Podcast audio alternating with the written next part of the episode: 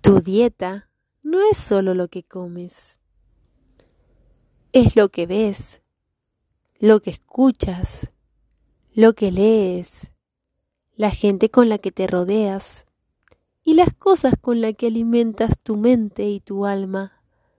Ten mucho cuidado con las cosas que te metes a tu cuerpo emocional, espiritual y físicamente. Tú puedes.